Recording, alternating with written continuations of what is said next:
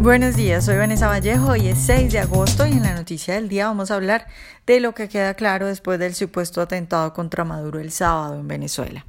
A nuestros lectores les damos la bienvenida como siempre y a quienes nos escuchan a través de YouTube les recuerdo que pueden oírnos sin retrasos si se suscriben en nuestro sitio web. Este fin de semana que acaba de pasar, en la tarde del sábado en Caracas, ocurrieron dos explosiones cerca de la tarima en la que hablaba Nicolás Maduro en un acto de aniversario de la Guardia Nacional Bolivariana. Y bueno, estaba la Guardia Nacional en formación, Maduro estaba terminando su discurso cuando se escuchó la explosión de uno de los dos drones que supuestamente estallaron. En los videos se ve como todos miran al cielo, en la tarima en la que estaba hablando Maduro, pues no solamente estaba él y su esposa, la señora Cilia Flores, sino también la plana mayor del ejército. El hecho, pues da pena, porque los cuerpos de seguridad del Estado, que supuestamente están para atacar y dar su vida por Maduro, salieron corriendo en cuanto escucharon la explosión. Y salieron corriendo no hacia Maduro para protegerlo, como dicen por ahí algunas personas, algunos chavistas. No, es evidente en los videos que salieron corriendo en sentido contrario al lugar de donde venía el sonido.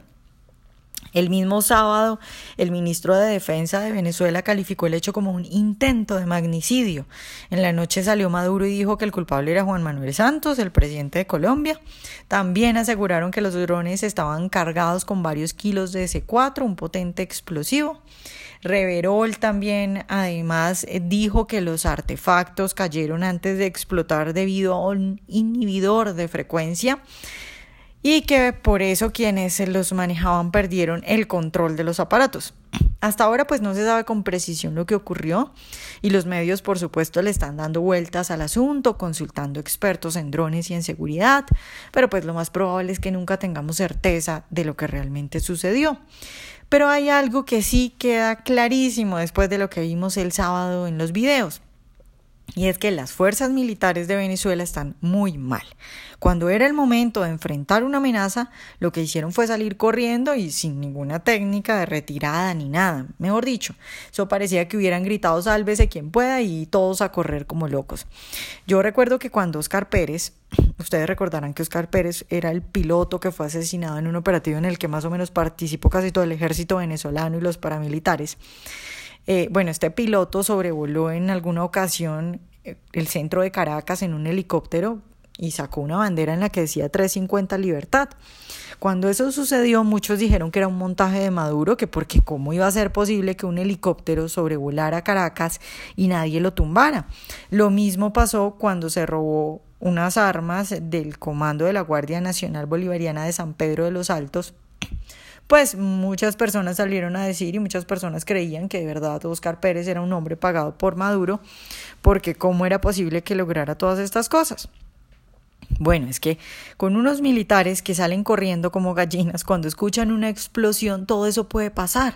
Yo creo que con tantos hechos como esos y con el video de lo ocurrido el sábado queda completamente en evidencia la vulnerabilidad de las fuerzas militares de Venezuela, por decir poco.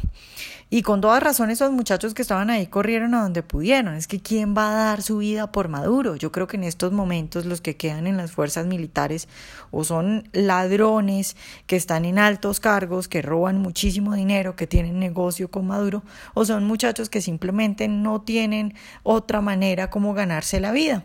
Y pues estos muchachos evidentemente no iban a dar su vida por Maduro. No hay amor por el trabajo que hacen, ni tampoco hay amor eh, por por su jefe, que en este caso sería Maduro. Entonces, pues con toda razón salieron corriendo.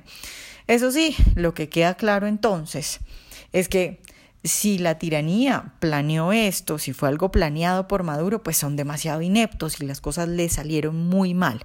Porque lo que le dejaron claro al mundo entero es que Maduro no tiene cómo defenderse.